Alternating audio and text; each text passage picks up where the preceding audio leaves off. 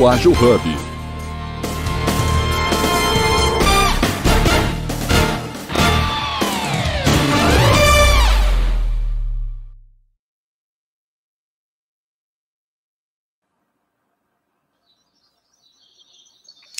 Muito bom dia! Mais um dia hoje, a gente aqui junto novamente. É, é hoje a gente não brindou nosso café, né? É, sejam todos bem-vindos e bem-vindas e bem-vindes ao nosso Jornada Ágil 731, seu encontro diário matinal, ao vivo, online, gratuito, colaborativo, seguro e leve, multiplataformas com agilidade. Hoje, dia 21 de setembro de 2023, com o episódio 955 hoje em organizações ágeis, mas a gente trouxe também a parte de saúde mental para dentro das organizações. E hoje, de novo, com o Miquel, querido, e Lucas Ledo, que a gente vai bater esse papo mais agora. Ontem a gente falou mais o pessoal, né? E hoje a gente vai trazer esse papo mais é, dentro das organizações mesmo. E aproveitando para seguir seu primeiro hub de agilidade do universo ágil na sua mídia social preferida, LinkedIn, Instagram, Facebook, Clubhouse, YouTube, Telegram, basta acessar o link www.universoagilhub hub.com. E nós gravamos e transmitimos esse encontro para demais mídias sociais. Já vou deixar aqui lembrando, se vocês quiserem participar, a mídia que você estiver assistindo, pode mandar sua pergunta, que a gente sobe aqui no ar, a gente conversa, pode ficar à vontade para o Lucas responder. E meu nome é Eliana, eu sou mulher, sou cis, eu sou morena, é, tenho olhos e cabelos castanhos, meu cabelo está jogado um pouco para o lado. Hoje eu estou com meu batom mais clarinho, com uma blusa azul e com um fundo aqui da minha cidade maravilhosa. Miquel, fica à vontade, depois o Lucas. Bom dia, pessoal. Já tem aqui Verônica e Júlio comentando, assistindo com a gente a live. Fico muito feliz. 7h33 da manhã, já tem pessoal aqui antenado para ouvir sobre inovação e agilidade de negócios. Isso é muito importante. A gente está aqui no Setembro Amarelo, como a Liana mencionou. Ontem falamos sobre saúde mental de grupos minorizados, eu estava aqui para falar um pouco disso, e hoje estou aqui de novo, mais para falar de saúde mental e segurança psicológica nas organizações para todas as pessoas como um todo, né? não só para os grupos minorizados. Eu sou uma pessoa, meu nome é Mikel Mergner, eu sou uma pessoa trans, não binária, pansexual, mas eu tenho uma aparência, um fenótipo mais masculino, então eu tenho aqui, tenho pele branca, cabelos escuros e curtos, estou com um óculos de grau com armação preta, estou com um pouquinho de barba só, escura aqui no queixo também, um fone preto com detalhes em vermelho, uma jaqueta jeans clara, uma camisa preta de botão por baixo, atrás um fundo branco com uma estante ao lado esquerdo. É muito importante a gente fazer a nossa audiodescrição, porque hoje também é o Dia Nacional da Pessoa com Deficiência, então é importante sempre a gente fazer, mas hoje em específico é um dia que vale a pena a gente mencionar também as questões de acessibilidade. Para mim é um prazer estar aqui recebendo o Lucas. Eu trabalho com diversidade e compliance na MERG, que é uma consultoria, e para a gente, no dia a dia, é muito comum a gente ver temas ligados à saúde mental e segurança psicológica, porque diversidade, compliance, inovação de negócios, a gente precisa falar sobre o bem-estar das pessoas, né? Quando a gente está falando de agilidade e produtividade, não tem como a gente ter produtividade se a gente não estiver bem. E para a gente poder estar tá bem, eu gosto muito do, de, da forma como o Lucas traz esse tema, a gente vai entrar um pouco na história dele, porque ele gosta muito das palavras de felicidade e leveza. Né? No geral, a gente fala do ambiente de trabalho como um lugar sim sério, sim que a gente tem metas e compromissos, mas a gente também pode ter felicidade e leveza e isso pode se reverter em mais agilidade para os nossos negócios. Para falar sobre isso, a gente vai receber o Lucas Ledo. O Lucas vai se apresentar, mas ele trabalha na Amarelo, que é uma empresa voltada para a promoção de saúde mental no meio corporativo. E para a gente é um prazer te receber, Lucas, de coração. Já vou pedir para você, então, fazer sua audiodescrição e já se apresentar. Vamos começar esse papo, né? Se apresentar falando um pouquinho sobre quem é o Lucas, né, pessoalmente, e também qual é o seu histórico profissional, o que te trouxe até aqui hoje. Muito obrigado por estar com a gente, Lucas. Por favor, pode se apresentar. Nossa, gente, muito obrigado. Olha, eu estou extremamente feliz em estar aqui com todas, todos e todos vocês. Então, bom dia para todo mundo que está vendo a gente, que está ouvindo a gente, viu? E eu queria agradecer imensamente ao espaço e a oportunidade da gente atravessar essa temática tão importante e de uma questão de segurança pública, né, de políticas públicas e, e, e, internas dentro da instituição, falar de saúde mental. Então, sou Lucas Ledo, psicólogo, sou um homem branco, cisgênero, é, estou com uma, um terno sobreposto azul, com uma camisa amarela por baixo, um fundo neutro, sou careca, tenho barba, uma barba mais alongada, de cor preta, mais escura, uma cor bem escura, e de todo modo eu queria agradecer né, a, a, a, a forma como todos vocês estão dando espaço para que a gente possa falar sobre isso porque na realidade a gente escuta muito falar sobre saúde mental e segurança psicológica de diversas maneiras e muitas vezes tem maneiras irresponsáveis ou de forma não tão qualificada. Então,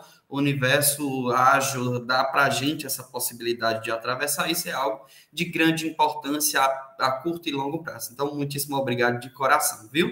Então, gente, é isso. Eu sou psicólogo, uh, trabalho com segurança psicológica, sou pesquisador em saúde mental do trabalhador. É, hoje estou na curadoria, sou head de produto de uma startup em saúde mental e segurança psicológica, se chama Amarelo Saúde Mental. Somos aqui da cidade de Fortaleza, Ceará, e trabalhamos para o Brasil inteiro hoje, atravessando o ambiente corporativo e levando uma tentativa de promover uma redução do adoecimento e, sobretudo, um trabalho mais leve, um trabalho onde tenha uma, uma comunicação mais viável e pessoas mais saudáveis. É, e nós temos uma pauta muito importante, que é, sobretudo, a luta contra a psicofobia, que é para que a gente possa se falar mais sobre saúde mental e de decorrer sobre essa, essa pauta, atravessar essa esfera de uma forma leve, natural, que é assim que a gente começa a se falar sobre saúde mental. Né? E aí o Mikel mandando, pedindo, né, para que eu possa falar um pouquinho sobre a minha história. Gente, a minha história dentro da segurança psicológica é algo muito interessante, porque assim, eu, eu sou professor universitário, então eu caí dentro da segurança psicológica numa necessidade dentro do hospital psiquiátrico, onde estava também, é, sempre estive na, na, dentro da assistência de um hospital psiquiátrico e sempre tive um start de que Pessoal, a gente precisa fazer algo para que a gente possa reduzir esse sofrimento. A gente via a gente vê filas e filas e o, hospital sempre muito lotado, com os leitos sempre muito ocupados, e a gente precisa fazer alguma coisa de algum ponto de vista para reduzir essa cronificação na sociedade.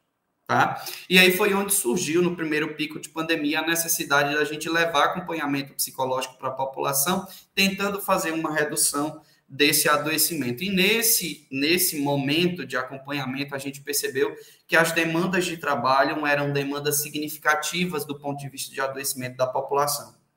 Então, foi a partir daí que nós resolvemos construir uma solução para que a gente pudesse levar para as empresas e para que as, as, empresas pudessem aplicar e, a partir de então, a gente começasse a construir um ambiente mais saudável. Eu sempre costumo brincar que, assim, a gente fala muito sobre o futuro do trabalho, mas o futuro do trabalho não é algo mais utópico. O futuro do trabalho chegou, é agora. Não tem mais como se discutir um futuro do trabalho sem falar sobre saúde mental. Então, não tem mais como falar sobre o futuro do trabalho em empresas que são emocionalmente sustentáveis, sem que a gente tenha políticas e lideranças saudáveis. Então, assim, diante disso tudo, se construiu o Amarelo Saúde Mental, né? Para que a gente possa levar estratégias e estruturas para dentro das instituições e aí começar a falar sobre segurança psicológica. Né? Então, é algo que, assim, não dá para se falar sobre segurança psicológica sem, antes de mais nada, falar sobre empresas que estão abertas a se falar sobre isso, que estão abertas a construir políticas internas, para que, assim, a gente comece a atravessar a vida de uma empresa tentando promover um ambiente emocionalmente sustentável. Nossa, muito importante. E você já trouxe várias palavras-chave que eu fui anotando que me chamaram a atenção. Uma delas acho que tem tudo a ver com o começo da nossa conversa, e Liana também, por favor, comente se você concorda, é, essa parte da psicofobia. Né, é um termo que não é tão ouvido por quem é leigo, mas acho que vale a pena a gente entrar um pouco, porque.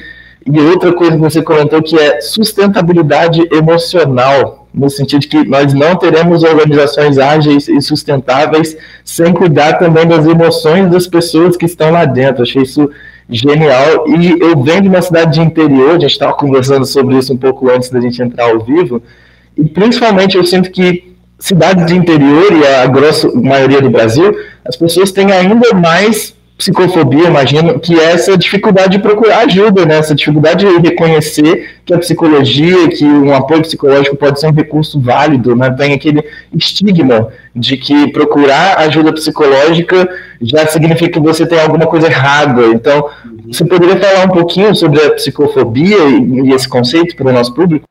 É, é muito importante a gente dar esse pontapé inicial para falar da psicofobia e a gente desmistificar isso como um conceito é, inacessível à população. Não é. é todo, todos nós vivemos psicofobia na prática, no dia a dia, a partir do momento em que a gente desvalida as nossas emoções. Então, a partir do momento em que eu desvalido, não reconheço a minha emoção, eu já estou tendo um ato de psicofobia comigo mesmo porque eu não estou validando a minha emoção. E se você quiser adoecer, não fale das suas emoções, não reconheça. A daí começa. Dentro de uma instituição corporativa, tem é, relações, pessoal, muito intensas. E essas relações intensas, elas requerem muitos comportamentos que, por vezes, podem ser adoecedores ou podem ser de cura. Então, é, dentro desses adoecimentos, dentro desses comportamentos adoecedores, existem atos de psicofobia na prática que podem colocar em desvalia alguém ou algum com algum sofrimento, como por exemplo, é, porque a gente interliga muito psicofobia ao ato de preconceito para com os transtornos mentais também. Mas a psicofobia ela pode ser um ato de desvalidação do sofrimento do outro. Então, ah, para com isso, isso é besteira, isso é fase, é, você é jovem, você tem um futuro pela frente, ou então atos mais agressivos, como você precisa se internar, é, para de ser bipolar. Então, essas frases que são muitas vezes até estruturais dentro da nossa cultura, numa tentativa de ajudar, pode ser um ato de psicofobia. Então, existe um, existe um movimento muito concreto aí pela, por, pelos órgãos públicos e pelos os órgãos vigentes de saúde, como os próprios conselhos federais de psicologia e psiquiatria, que levaram em pauta a luta contra a psicofobia, e hoje a gente tem no dia 12 de abril o um marco de luta contra a psicofobia, tá? Então, é, é, importante a gente saber sobre isso, que existe essa pauta e a Amarela Saúde Mental traz muito forte para a gente lá trazer à tona para a sociedade, porque de fato a gente não se escuta falar sobre isso e cada vez mais quando a gente leva em pauta essa questão, mais a gente desmistifica e mais a gente consegue manter uma empresa mais saudável, uma empresa que se comunica melhor e que respeita as questões das outras pessoas, sobretudo. E questões essas que muitas vezes envolvem sofrimentos, envolvem preocupações, envolvem uma histórias de pessoas que estão em, em, desorganização psíquica, adoecimentos como transtornos e etc. Então, assim,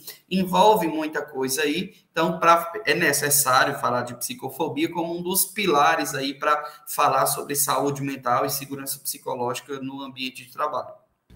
Nossa, muito importante. Ontem mesmo, Eliana, a gente conversou um pouco sobre isso num outro contexto, no sentido de que, às vezes, os grupos minorizados, né, que estão ali submetidos a algum sistema de opressão, como racismo, LGBTfobia, machismo, às vezes esses grupos, eles tendem a ter menos psicofobia, porque eles sabem que, por conta dos sistemas de opressão que eles vivem, eles precisam dessa ajuda psicológica. Às vezes, uma pessoa que não está aí atravessada por nenhum sistema de opressão, ela tem mais dificuldade de reconhecer que ela precisa de ajuda. Mas essa questão do na hora que você reconhece, eu preciso de ajuda, vira esse estigma em volta, é uma coisa muito recorrente, a gente falou sobre isso também ontem, né, Liana? Na hora que a pessoa reconhece que ela precisa de ajuda, ela é ridicularizada, dependendo do contexto, se não for uma empresa psicologicamente segura, só o fato de pedir ajuda já pode impactar na avaliação de desempenho dela, muito grave, né?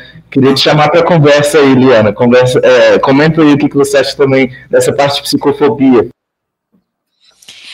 Aí eu fico quietinha aqui só ouvindo para aprender, porque vai passando tanta coisa na cabeça e às vezes até episódio, né? Eu ontem a gente comentou que sobre os grupos de minoria, né? E a mulher ela sempre acaba passando como louca, né? Qualquer coisinha que você vai falar, não aí, ó, maluca ou tá de TPM. E às vezes é muito sutil realmente as coisas que a gente escuta. E principalmente como a gente também comentou sobre o burnout vai acontecendo pequenas coisas ali todo dia, todo dia, todo dia, e quando você não tem esse apoio, você se vê daqui a pouco doente em cima uhum. de uma uhum. cama, né? Uhum. E é um assunto realmente, eu acho que ainda é muito pouco falado, uhum. e as pessoas ainda têm muito medo também de se expor, de levantar a mão e falar, eu preciso ajuda. Sim. De fato, né, o, o Mikkel, é, quando você está ali vivendo dentro de um padrão que você acredita que você está assim ali, que você é normal, porque o que, que é o normal, né? Nossa, imagina para você aceitar uma, uma, ajuda, uma terapia. Não, realmente eu estou com esse problema, eu estou assim, assim, assim. É, é, muito difícil as pessoas mesmo enxergarem. Eu gosto muito de falar que tudo a gente precisa trazer para dentro da nossa consciência para a gente poder tratar com a gente mesmo, né? Então é mais uma esse ponto, por isso que eu gosto muito de trazer esses assuntos aqui para a gente debater. Uhum. E, e hoje a gente está conseguindo ter uma frente também muito grande de empresas que estão apoiando, uhum. que estão trazendo esse, olhando para o soft skill, olhando para essa humanização que é muito importante. Né? Uhum, uhum. E já vamos falar então da Amarelo, né? Lucas, conta um pouquinho mais para gente como surgiu o Amarelo, qual que é o trabalho de vocês, como tem sido a atuação de vocês, que a gente sabe que as organizações, todas as organizações no geral deveriam ter um olhar para a segurança psicológica, mas existem organizações como a Amarelo que estão focadas em ajudar, em prover soluções voltadas para isso. Então, conta para a gente um pouquinho mais. Então, quando a gente foi pensar no produto da Amarelo, eu queria principalmente, sobretudo, pensar em estruturas de psicoeducação para que a gente evitasse que a empresa adoecesse. Porque absolutamente os prejuízos de uma pessoa adoecida para o próprio bem-estar e qualidade de vida e a própria reabilitação daquela pessoa vai ser muito mais complexa do que a gente investir em estratégias e estruturas de educação. Pessoal, eu sou um grande fã da promoção e prevenção, porque a gente promove, a gente previne adoecimento e a gente tem um ganho de qualidade de vida muito maior, a gente evita que a pessoa adoeça. Então, a gente começou a pensar sobre isso. Então, passou muitas coisas pela, pela nossa cabeça no momento de construir, e foram muitos momentos, foram muitos meses de estudos em como a gente construiria um produto que puder, uma solução que pudesse alcançar, e a gente chegou numa solução é, tridimensional de cuidado para a empresa, né? Porque eu não posso só educar e eu não posso só entregar terapia. Gente, aprenda uma coisa de uma vez por todas. Só psicoterapia não resolve muita coisa dentro da instituição. Não adianta eu, líder, eu, gestor, adquirir. É massa, é legal, é bacana você adquirir um marketplace de psicoterapia para a tua empresa. Você está entregando um benefício. Mas segurança psicológica não é benefício. Então a gente precisa começar a separar as coisas. Se eu tenho um colaborador que faça psicoterapia e tem uma liderança tóxica, a psicoterapia não vai funcionar absolutamente de quase nada. Esse sujeito vai para a psicoterapia, vai fazer todas as demandas que ela precisa fazer diante do sofrimento e volta para o ambiente adoecido. Então, é necessário que a gente instrumentalize, e foi aí que a Amarelo se debruçou em cima desse pensamento, em instrumentalizar um tripé. E aí a gente começa hoje psicoeducando a, a, a, empresa como um todo, falando sobre o mundo e a diversidade de saúde mental, né? Que aí envolve formações, workshops, rodas de conversa para lideranças e para liderados, para que a gente possa começar a estruturar uma base de conhecimento e, e, e, conhecimento de saúde como um todo. Porque se a gente quer falar de saúde mental, a gente tem que falar de conhecimento em saúde. É, parece que é óbvio, mas não funciona assim na prática. E aí a gente pensou também em construir um, um setor, uma instrumentalização de testagens para a gente poder evidenciar um, um, um quantitativamente alguma uma espécie de, de uh, cenário da organizacional para a gente entender como é que está subindo esses indicadores de adoecimento na instituição, para a gente qualificadamente educar essa empresa. Então, se a gente aplica, por exemplo, um DAS 21, que é um teste de rastreio, e a gente tem um, um um indicativo de estresse mais elevado, ou seja, pessoas que estão experimentando sintomas, não estou falando de pessoas que estão adoecidas, pessoas que estão experimentando sintomas do adoecimento, a gente pega uma formação de autogerenciamento de estresse e aplica naquele cenário. Então, a gente, de forma mais qualificada, consegue manter uma certa conversa entre a testagem e a psicoeducação. E, por fim, a gente entrega a psicoterapia como medida preventiva, mas também como medida de pós-cuidado. A psicoterapia ela é necessária para todas as pessoas existentes. Você está vivo, você precisa de psicoterapia como uma parte-chave de, de qualidade de vida e bem-estar. Então, a gente entrega esse tripé que é psicoeducação, testagem e psicoterapia e fecha e tenta fechar aí, conversando junto com a empresa e aplicando ao longo do ano. Afinal de contas, gente, falar de segurança psicológica saúde mental não é algo único, individual como estratégia. Precisa ter continuidade e frequência. Precisa ter um um, perdão, um trabalho mensal de acompanhamento dessa mudança de cultura, porque afinal de contas é uma mudança de cultura. A gente tenta quebrar. Então, assim, a Amarelo hoje trabalha com esse tripé em cuidado para que a gente possa, de uma vez por todas, tentar abraçar todas as frentes, todas as mãos dessa empresa, com diversas naturezas de cuidado, para a gente construir uma base mais sólida, né? Então, é assim que funciona o nosso trabalho hoje, tá? Faz muito sentido também esse olhar mais holístico, né? É, eu já passei por, esse, por essa situação de estar tá passando por uma crise muito alta de produtividade, não estava conseguindo lidar com o trabalho que eu tinha e a transição de gênero que eu estava lidando no momento, e eu tive exatamente essa percepção.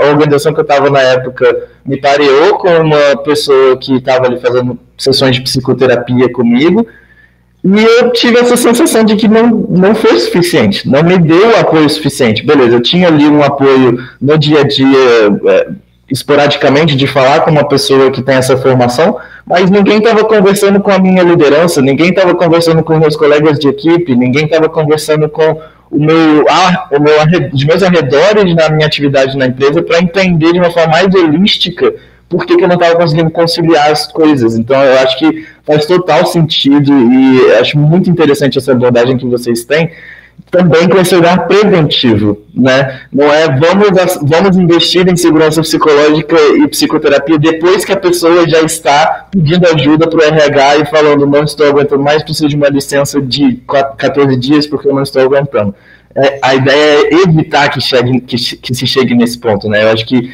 isso é fundamental. Ter um olhar preventivo para a saúde mental é muito importante. E você já, Liana, se você quiser pode comentar alguma questão também, mas depois da Liana, eu queria também abrir para o Lucas já falar um pouquinho sobre qual é a importância estratégica desses investimentos para o negócio. Né? Então, falando de números, de financeiro também, né?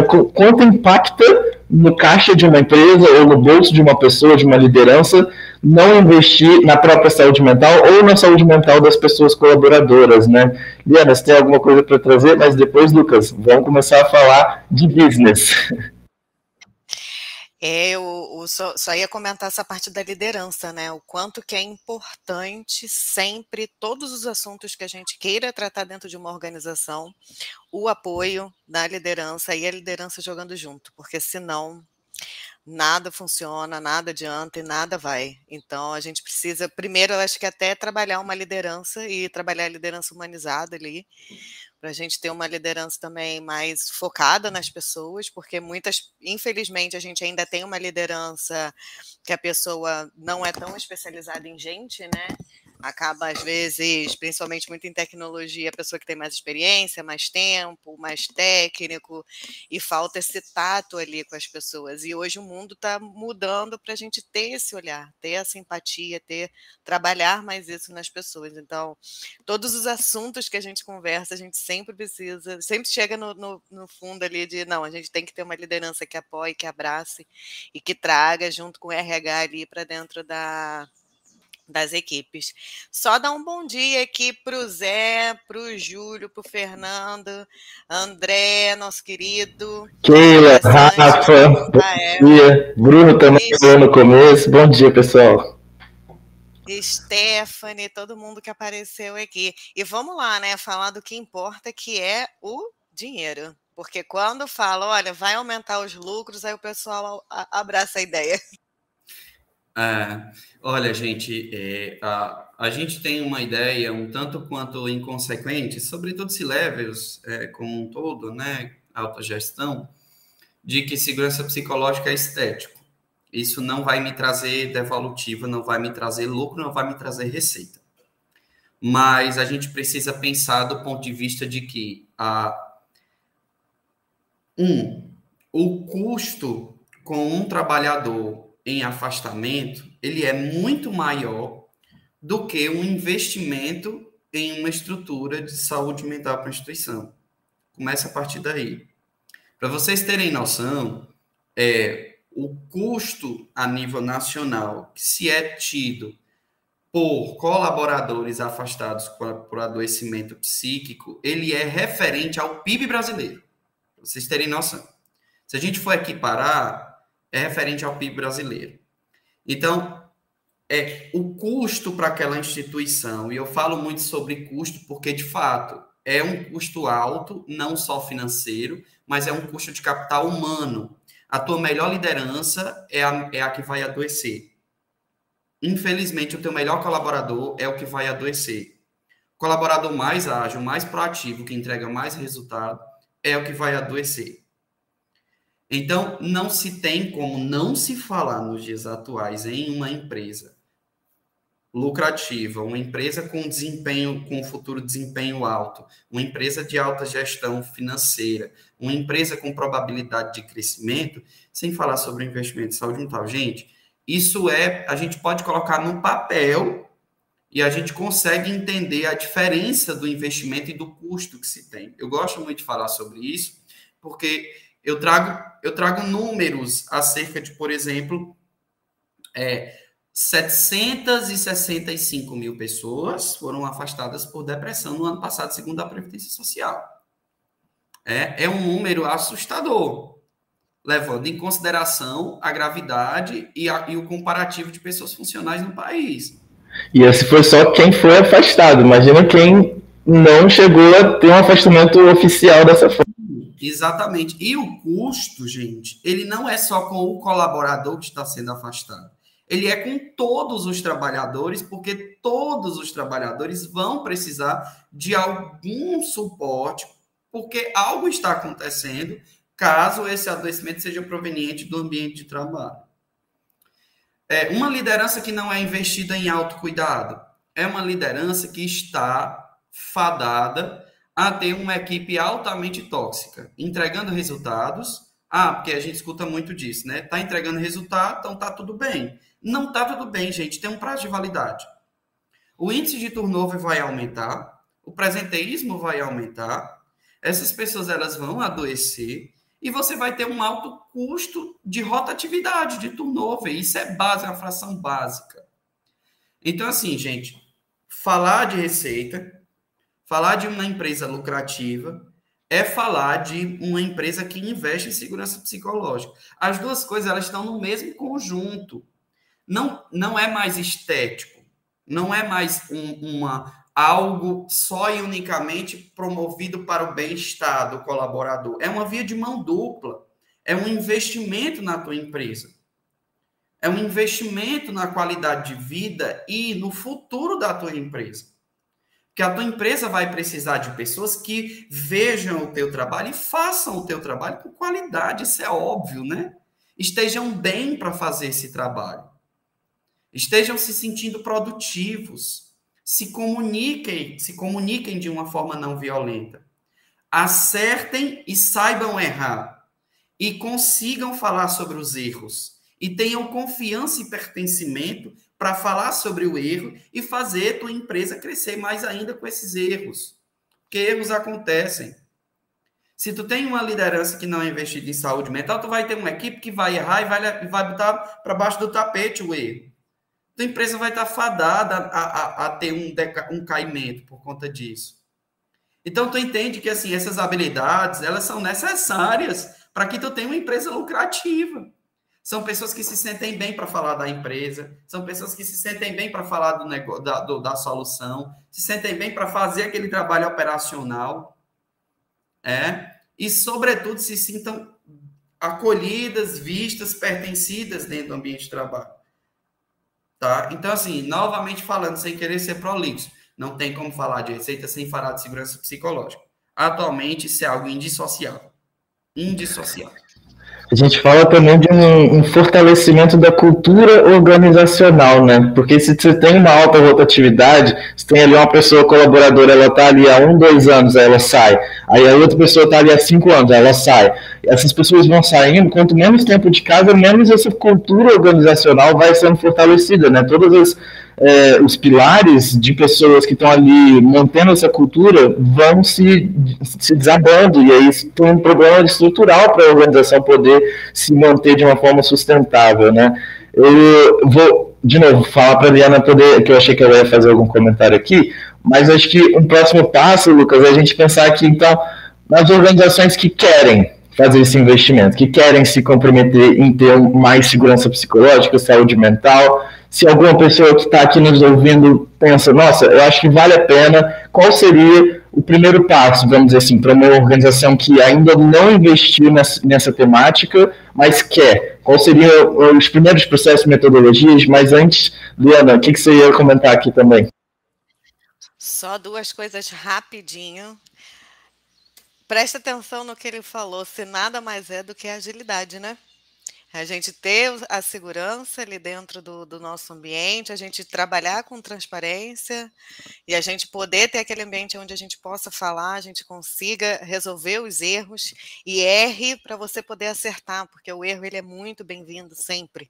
Então a gente precisa ter uma maior aceitação com, com, com o erro, olhar para o erro de uma outra forma, né? A gente só aprende errando, ninguém nasce sabendo, então Aí quando ele falou, eu falei, ó, oh, agilidade aí, e deixa eu fazer só rapidinho um reset de sala. Escreve lá, reset de sala. Hoje é dia 21 de setembro de 2023, são 8 e 3, hoje falando sobre saúde mental e segurança psicológica dentro das organizações. Hoje o tema é organizações ágeis. Quero agradecer a todo mundo que passou por aqui, que está passando, que vai assistir depois de novo. Já tem até algumas contribuições aqui.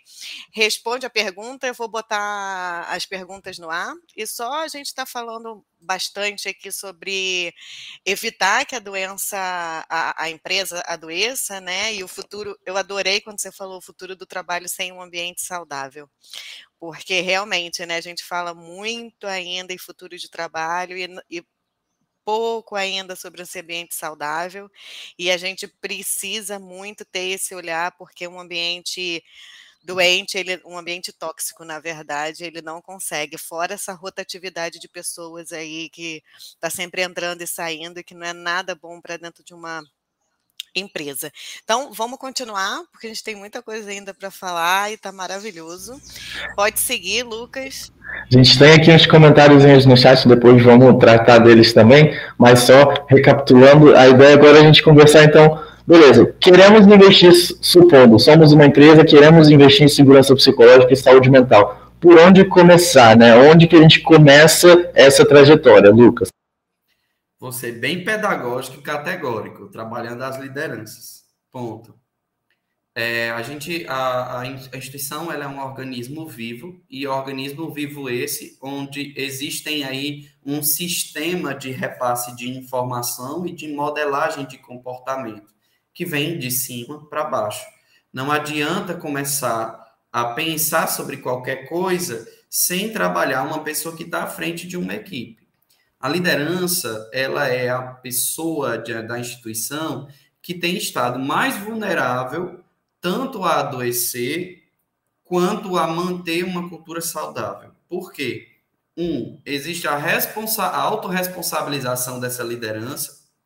Dois, a liderança ela precisa fazer um filtro das demandas que vêm da alta gestão e passar para os seus colaboradores de uma forma ágil, competente e que mantém ali as devidas, os devidos recortes setorizados para cada pessoa, seja o tamanho da equipe que for. Então, é, esse movimento é muito difícil porque você se responsabiliza e o seu trabalho depende do trabalho de outras pessoas. E isso gera uma carga de autocobrança muito alta e que, sobretudo, vai fazer com que essa pessoa tenha uma tendência a acessar níveis maiores de adoecimento. Então, eu sempre falo isso porque a gente tende a falar muito sobre a liderança como um fator protetivo ou fator de risco. E acho que às vezes a gente acaba enveredando para um caminho de muita culpabilização da liderança e esquece de manter formações, capacitações, estratégias e estruturas para que essa liderança seja saudável. A gente está falando de uma pessoa também. A gente não pode esquecer. É, então, tem que cuidar da liderança para que essa liderança mantenha comportamentos que venham a ser vinculados de forma saudável para essa equipe. É, aí sim a gente começa a falar de segurança psicológica. Isso é uma das coisas, tá? Prioritariamente, majoritariamente. Óbvio que em grande escala, em um conjunto maior, essa empresa ela precisa estar tá aberta a se falar sobre saúde mental, porque é, a, a gente vai tocar em assuntos que são delicados, que são complexos, mas que ao mesmo tempo são assuntos necessários para que a gente comece a falar de saúde dentro do ambiente de trabalho. Né? Então, tem muito medo, muito, a gente percebe ainda muito milindre das empresas para se falar sobre isso. Já, eu não quero que você fale de burnout na minha empresa, porque a gente nunca teve um caso de burnout na empresa. Mas não é muito bem por aí. A questão não é essa. A questão é que a gente precisa falar para a gente evitar que aconteça. Que bom que nunca teve. Mas será que realmente não tem diagnosticado? Então a gente precisa analisar. Isso que eu ia falar. Sem querer te cortar, mas eu acho que às vezes passa daquele ponto também assim, é... a gente nunca teve, de repente se você falar vai começar a ter. É, exato, não é por aí, gente. A, é, falar de saúde mental é falar de conhecimento de saúde mental. Então a gente precisa falar para evitar com que isso adoeça. E não é só falando do adoecimento em si, é traçando estratégias de comportamento de autocuidado, mudanças de hábitos e etc. Para a gente evitar que o adoecimento. Isso é falar de saúde mental. Não é só falar sobre o sintoma do burnout em si, mas em como as, o, o comportamento e como a gente pode evitar com que isso aconteça, entende? Então, existe esse meio. Então, em grande escala, em conjunto maior, a empresa ela precisa entender, estar aberta a investir nisso para que a gente possa começar a, a, atravessar. E aí precisa, de fato, que tenha uh, pessoas e responsabilidades para que isso aconteça. Por exemplo, a Amarelo Saúde Mental hoje tem uma formação de primeiros socorros em saúde mental na instituição.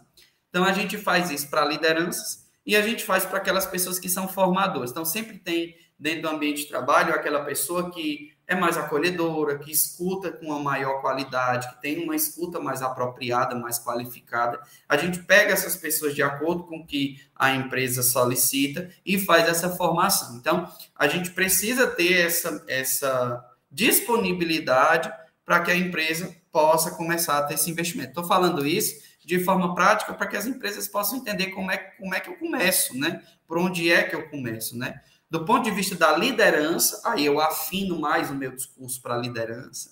A liderança ela precisa começar a trabalhar e a se desprender dos conceitos de super-homem e super-mulher. Que a liderança ela tem. Pessoa também, sou uma pessoa não binária aqui, então.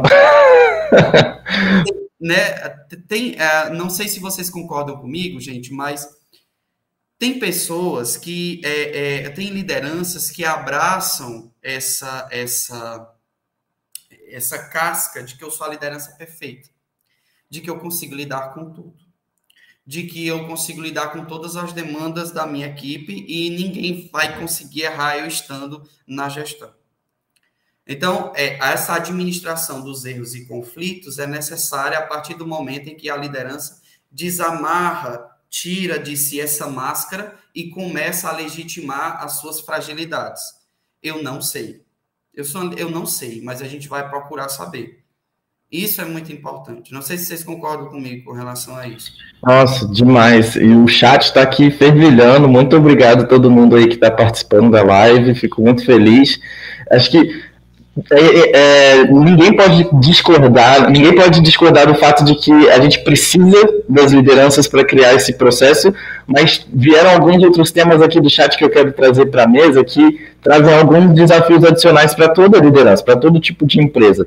Dois deles, é, a Keila, a Liana chegou a colocar aqui também na, na tela, a Keila trouxe um comentário que o Bruno Ferreira tinha falado no começo, sobre segurança psicológica ser importantíssimo para as empresas falarem sobre isso. E a Keila comentou em cima, principalmente para as futuras gerações, porque segundo pesquisas, as futuras, as gerações mais novas, elas muitas vezes já chegam numa empresa com problemas de saúde mental diagnosticados, ansiedade, depressão, vários problemas que para as gerações mais novas são até muito recorrentes, né? É difícil de ver alguém que não tem algum problema de saúde mental, dependendo do contexto em que ela estiver inserida, principalmente no mercado de trabalho.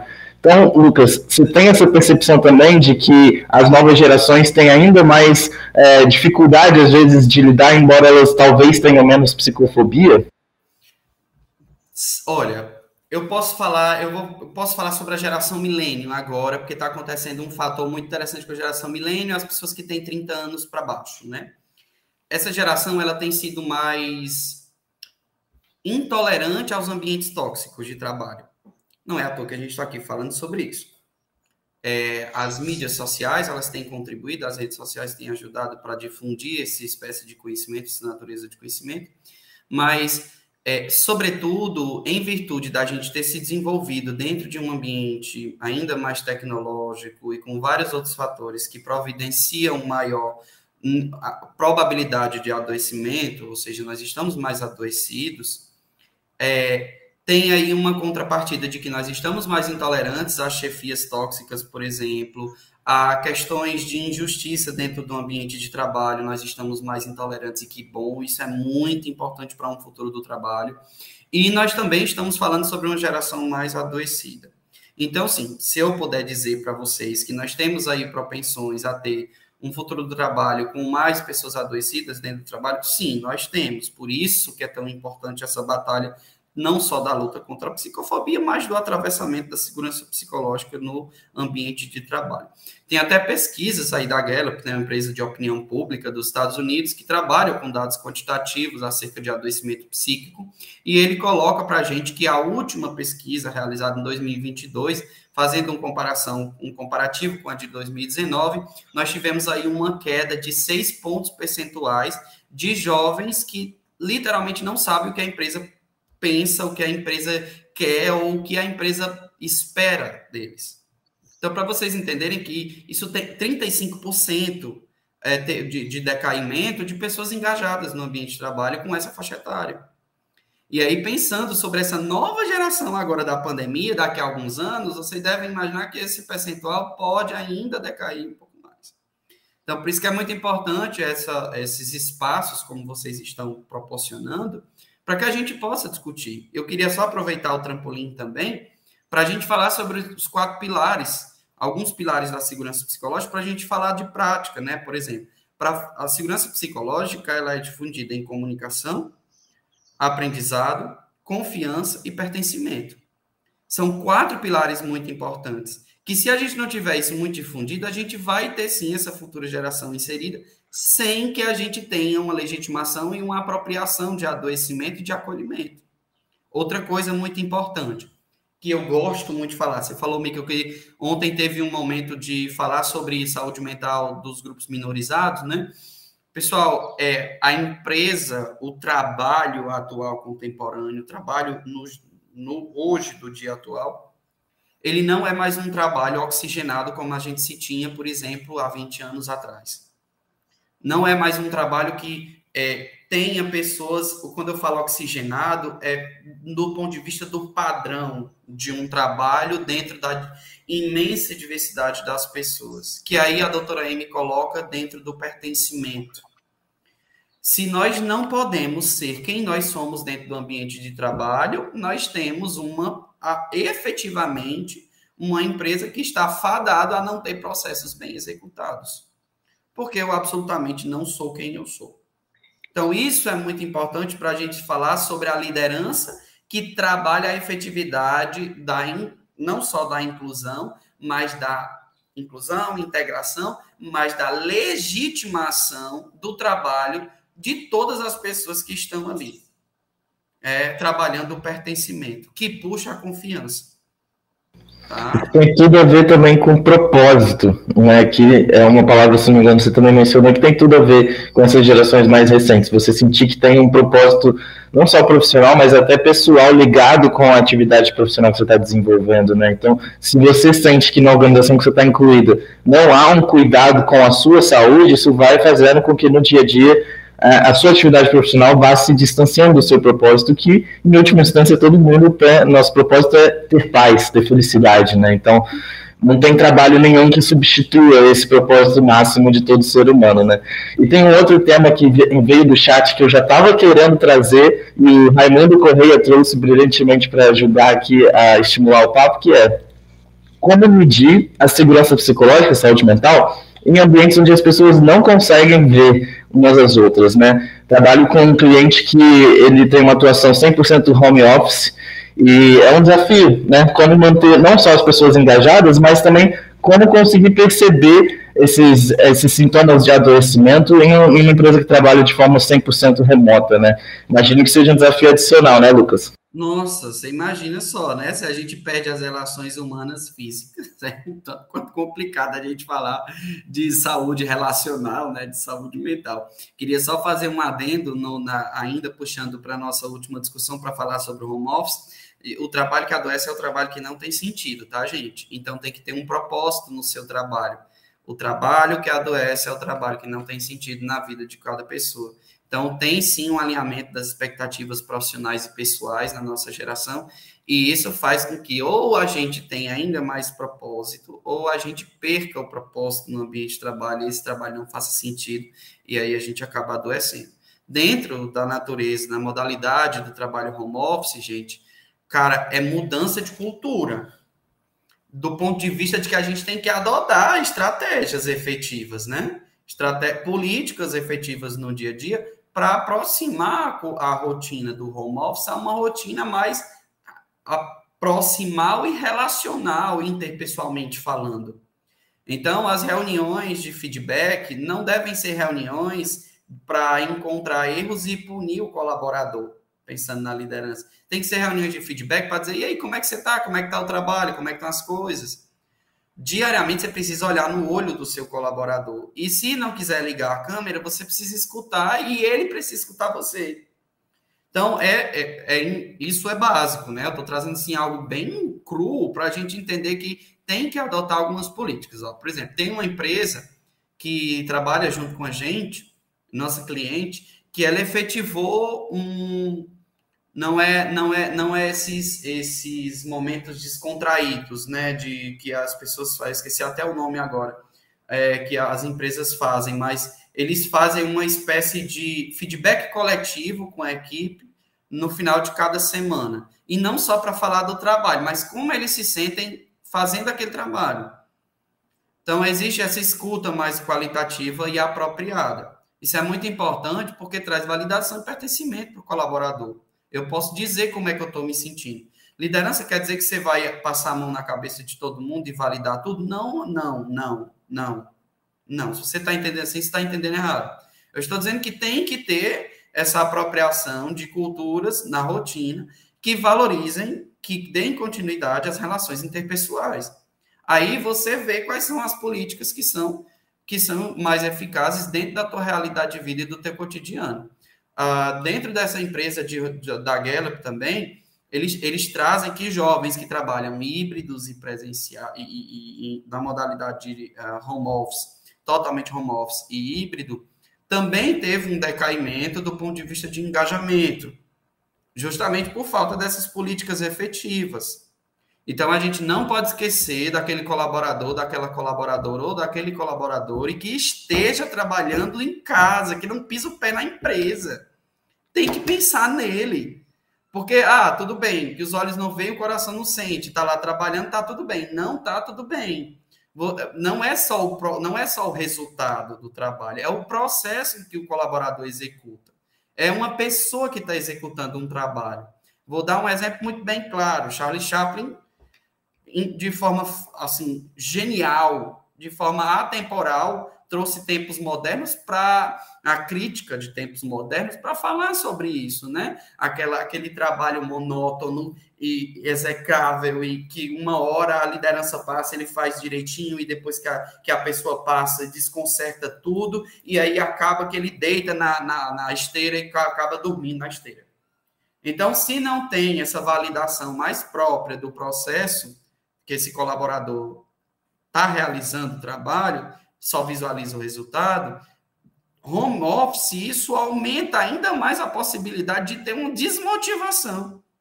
Que eu estou fazendo o meu trabalho e a minha liderança não está vendo nada. Óbvio, a gente não, não, dentro da realidade do cotidiano, a gente não trabalha para ter uma validação, mas a gente trabalha para também pensando em uma valorização. É e a própria a falta de, do olho no olho, a falta da socialização também vai trazendo mais riscos, né? A gente tem mais duas perguntas aqui no chat para a gente bater nos nossos últimos minutos aqui, só para não deixar ninguém sem resposta, Lucas. É, a gente teve a pergunta da Verônica falando estruturação de um ambiente corporativo mais saudável para que assim a mudança possa chegar no individual. É isso, Lucas? É, a gente precisa trabalhar em uma instância macro para uma instância micro. O que, que é isso? Precisa ser investido, primeiramente, a nível coletivo, grupal, e trazer estratégias micro também, né? É, é, é, a partir do momento em que eu me sinto valorizado e pertencido à minha equipe, eu vou ter benefícios pessoais, individuais nisso. E, por exemplo, a empresa traz a amarelo de saúde mental. A gente faz a formação coletiva e a gente entrega a psicoterapia, que é de cunho individual também, tá? é, é uma estratégia. Mas sim, se a gente for falar em uma ordem natural de saúde, o coletivo a gente tem um ganho muito maior porque o trabalho ele é coletivo, por mais que a natureza do trabalho seja individualizada, mas querendo ou não, a gente vai depender do outro. Inclusive, a nossa campanha de Setembro Amarelo sempre tem como temática principal: você também é responsável, nossa causa é a vida, porque nós somos responsáveis pelo outro, sim, dentro do ambiente de trabalho. Então, nós vivemos nessa coletividade, dentro dessas relações interpessoais, e vem do macro para o micro, é justamente isso. Perfeito.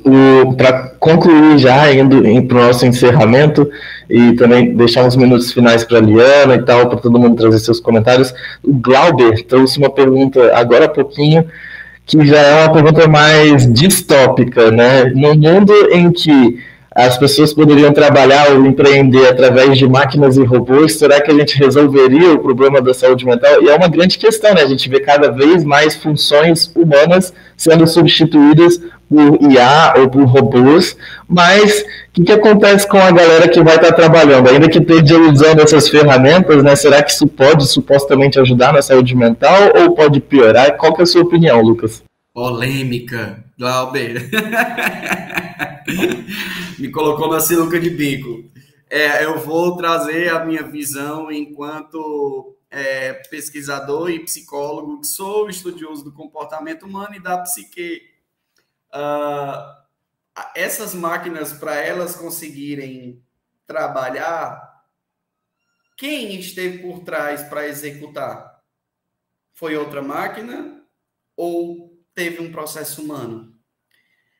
Em todas as, as, as naturezas mais de alta tecnologia possível, pelo menos uma vez, em algum momento, um ser humano precisou fazer isso.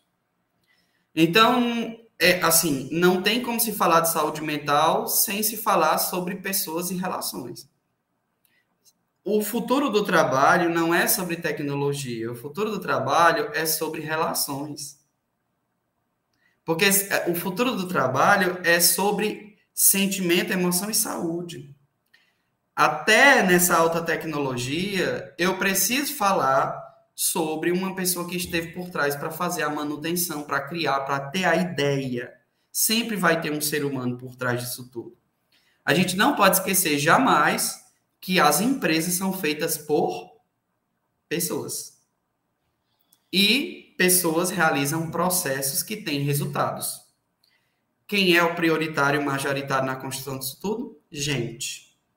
Então a gente não pode esquecer disso. Então eu, eu não, não eu não, não posso falar que não vai ajudar é, toda a tecnologia. Ajuda a tecnologia, ela é uma estratégia fundamental no futuro da sociedade, é, do ponto de vista de que tem muitas estratégias essenciais para a gente se ter mais, um trabalho mais saudável, com maiores fatores de qualidade de vida e pessoas mais saudáveis, tem sim, de diversas amplitudes, porque isso é, um, é um universo muito gigante, mas não podemos esquecer jamais, sob hipótese alguma, absolutamente, das pessoas que estão realizando tudo isso. Tá? Essa é a minha, é a minha, o meu pensamento. É bem, bem interessante isso, né? Porque aí a gente entra, quando fala de inteligência artificial, a gente tem tanta coisa que é. hoje em dia está pairando aqui no nosso mundo, principalmente, né, a questão dos filmes. Então, será uma Matrix, será um, uma Skynet, né? Então, e é aquele negócio, né? Eu acho que a grande discussão, principalmente nesse, nesse ponto de segurança psicológica, é: será que os robôs ali para o futuro, a criação vai ter uma inteligência artificial que vai passar esses sentimentos também, que vai começar a sentir ou ter o que a gente chama de consciência? Será que vai chegar nesse ponto ali, né? Então, é polêmico, é uma discussão que dá um outro programa vai. também, né? Absolutamente. Me chame que eu venho e a gente conversa de novo. Nossa, adorei, vai ser bacana, hein? Olha aí. e uma coisa que você tocou num ponto que eu acho super importante, porque uma vez eu tive uma, um debate com um superior meu foi sobre isso, foi sobre vulnerabilidade. As pessoas também elas têm muito medo dessa palavra. E uma vez eu estava estudando sobre inteligência emocional, fazendo meus estudos ali também, e aí eu comentei sobre vulnerabilidade, do, do líder ser mais vulnerável, mostrar que não pode ser, né? Mostrar que não sabe, que todo mundo é humano. E meu, esse meu superior virou para mim e falou assim: Acho que você entendeu errado. Não deve ser isso. Porque como é que eu vou mostrar isso? Eu não posso mostrar, porque senão as pessoas vão vir em cima. E aquilo ali no início, quando eu estava começando a estudar, eu fiquei muito assim pensando que podia ser e hoje eu entendo realmente, porque a gente essa mudança de cultura, a gente vem sendo doutrinado aquilo. Eu não posso mostrar fraqueza. Ainda mais eu, por exemplo, mulher ali, cis, dentro do ambiente, como é que eu vou mostrar uma fraqueza? Não posso. As pessoas vão pegar e vão falar que eu não sei trabalhar. Essa troca de chave ali, ela é muito importante, principalmente quando você mostra, demonstra essa vulnerabilidade para sua equipe, você tem, você tira, parece que você tira aquela aquela máscara, aquela capa. E o Lucas estava né? falando de super-homem, super-mulher ou a super-pessoa. Super-pessoa. Exatamente, exatamente. O Rafael até comentou aqui, só voltando no IA, né, que é bem previsível é, o impacto realmente do mercado e nas nossas vidas, né? É uma coisa que só o futuro vai dizer realmente. Então. Queria... É, é, é Pode falar, porque eu só ia finalizar mesmo essa questão da vulnerabilidade, que foi uma coisa que, que é muito importante a gente comentar também. Eu só ia agradecer, a gente já está vendo aqui para o encerramento do nosso papo, né? concordo muito, Diana, eu acho que esse é, é uma ótima palavra-chave para a gente estar tá aqui encerrando o assunto, no sentido justamente daqui para frente, né? O que, que a gente pode olhar, o que, que a gente pode se atentar. Acho que vulnerabilidade é uma questão que todas as pessoas precisam perder o receio, perder o medo de serem vulneráveis para a gente poder, de fato, ter organizações mais ágeis e mais seguras psicologicamente falando. Lucas, gratidão enorme, aprendi muito com todas as suas falas, com toda a nossa troca de aprendizado aqui. Para mim foi realmente um prazer. Espero que você tenha gostado também de trocar ideia com a gente. Para o pessoal que está nos assistindo, a gente tem aqui no Jornada Ágil, do Universo Ágil, todos os dias episódio novo, sete e meia da manhã. Ainda tem outros episódios que vão ao ar em outros horários, quarta-feira à noite, quinta-feira à noite. A gente tem diferentes quadros de círculos temáticos sobre inovação, agilidade de negócio. Então, fiquem de olho, sigam a gente nas redes sociais. E eu quero encontrar vocês nas próximas transmissões do Luar também. Fiquem de olho aí, quem está me acompanhando pelo LinkedIn, que eu vou anunciar as próximas lives aqui também. Liana, gratidão também por esse papo, por essa parceria que a gente está desenvolvendo aqui no ar. Só satisfação, muito obrigado mesmo, Lucas e Liana. Vou abrir aqui para as palavras finais para a gente já encerrar, mas eu estou, ó, com o coração quentinho. Bem, posso ir? Sem mais delongas, é, muito obrigado por todo o acolhimento, muito obrigado por é, legitimar, é, trazer amarelo para a gente levar à tona de que tem estratégias na sociedade contemporânea que a gente pode pensar e estruturar a saúde mental para uma empresa mais saudável. Uh, não é um benefício, não é uma um, não é estético.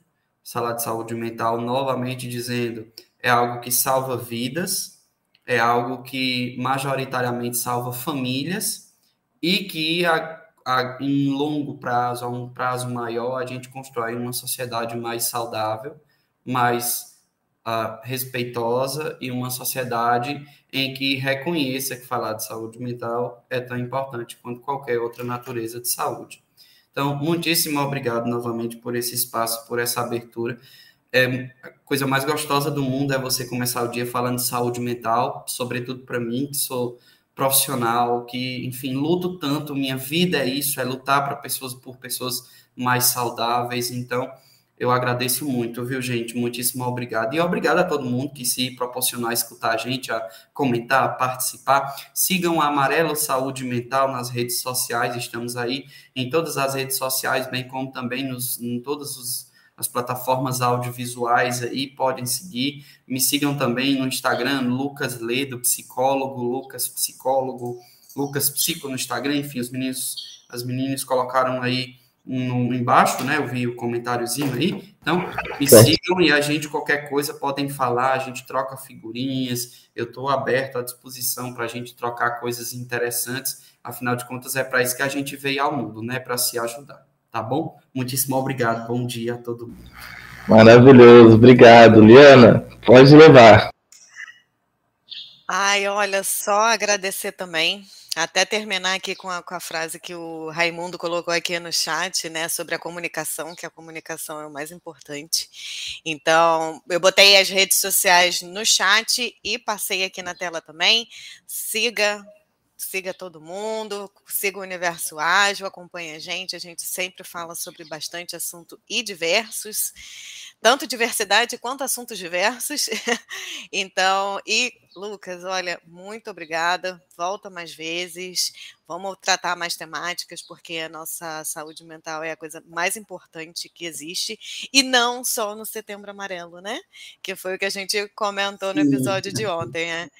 é um assunto que a gente precisa tratar o ano todo e sempre. Bora amarelar o ano inteiro. Exatamente. E a todo mundo que esteve aqui presente com a gente, meu muito obrigada. Um bom dia a todos. A gente já inicia o dia assim, energizado depois do, do JA, né? E um grande beijo a todos e quinto, né? Quinto. Valeu, pessoal. Tchau, tchau. Agora vamos ver a vinheta. É. programa